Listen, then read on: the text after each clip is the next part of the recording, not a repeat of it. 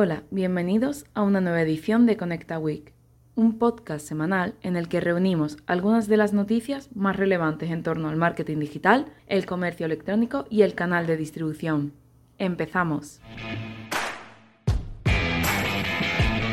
¿Cuándo debemos confiar nuestras necesidades en la inteligencia artificial y cuándo no? Esta es una de las grandes preguntas a las que todas las empresas, en mayor o menor medida, tienen que enfrentarse.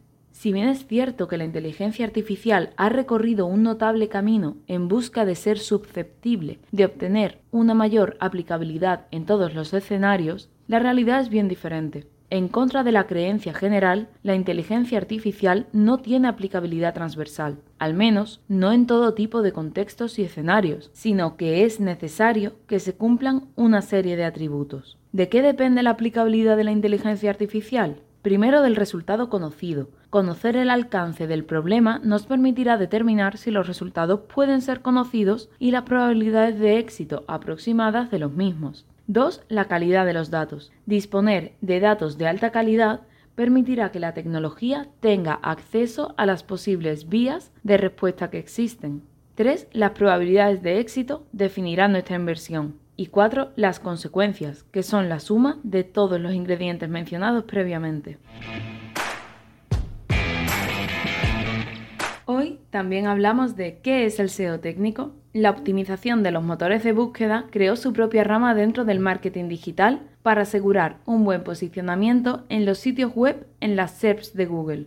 Con la creciente complejidad del algoritmo de Google, han surgido nuevos cambios e implementaciones que son necesarias para poder posicionar una web en las primeras posiciones del buscador. Para alcanzar los mejores resultados, deberemos enfocarnos en analizar y mantener saludables las funciones del sitio web para mejorar el posicionamiento en la SERP. Cada vez es más difícil conseguir aparecer en las primeras posiciones debido a dos factores que están fuera de nuestro alcance, la complejidad y el algoritmo de búsqueda. El SEO técnico es un must-have para optimizar y posicionar web. Por ello, debemos poner el foco de mejora en los siguientes aspectos. Rastreabilidad, indexabilidad, accesibilidad, factor ranking y clics en la web.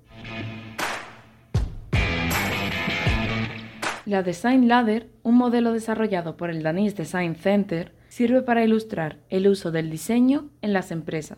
Mediante cuatro etapas, el diseño pasa a ser uno de los pilares más fundamentales en lo que se refiere a la estrategia corporativa y de innovación en la empresa. Este modelo se basa en la idea de que la utilización del diseño y los ingresos altos están conectados exponencialmente. Cuanto más se potencia el diseño en la empresa, más se refleja su crecimiento económico. El concepto de escalera se plantea debido a que depende mucho de la madurez en la que se encuentra la empresa. Se ha de empezar desde el escalón más bajo e ir subiendo poco a poco. Los cuatro escalones son, primero, no diseño. Empresas que no optan por invertir en diseño porque no conocen el valor que tiene. Segundo, el diseño como estilismo. Empresas que apuestan por el diseño pero lo hacen solo a nivel estético. Tercero, el diseño como proceso. La empresa ya entiende el diseño como parte de su funcionamiento e involucra a todos los equipos a usar metodologías de design thinking. Y cuarto, el diseño como estrategia. La empresa se plantea y entiende el diseño como un engranaje más para el correcto funcionamiento del negocio.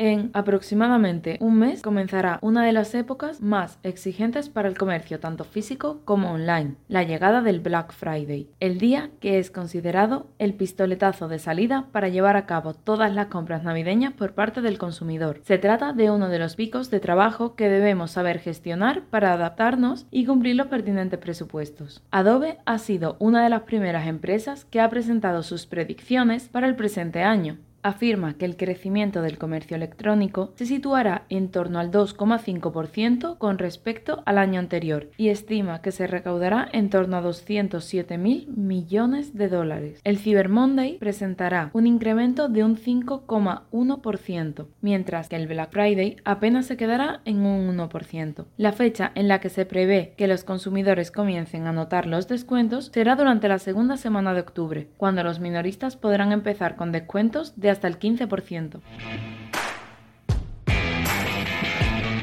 ¿Quieres mejorar la accesibilidad de tu página web? Con Responsive Voice es posible. Si quieres optimizar tu página web realizada en WordPress, no te pierdas la siguiente funcionalidad. Con ella podrás convertir el contenido de tus posts en audio con unos sencillos pasos. Una mejora en tu web para que sea más accesible y útil para personas invidentes o para usuarios que quieran escuchar nuestro blog a modo de podcast. Accede a nuestro Conecta Magazine y encontrarás una guía paso a paso para poder conectar tu web fácilmente.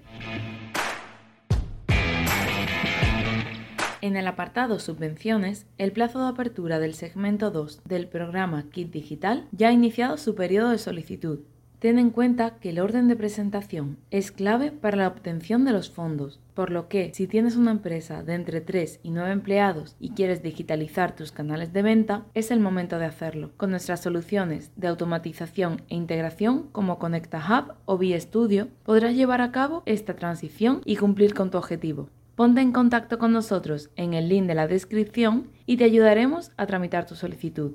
¡Te esperamos!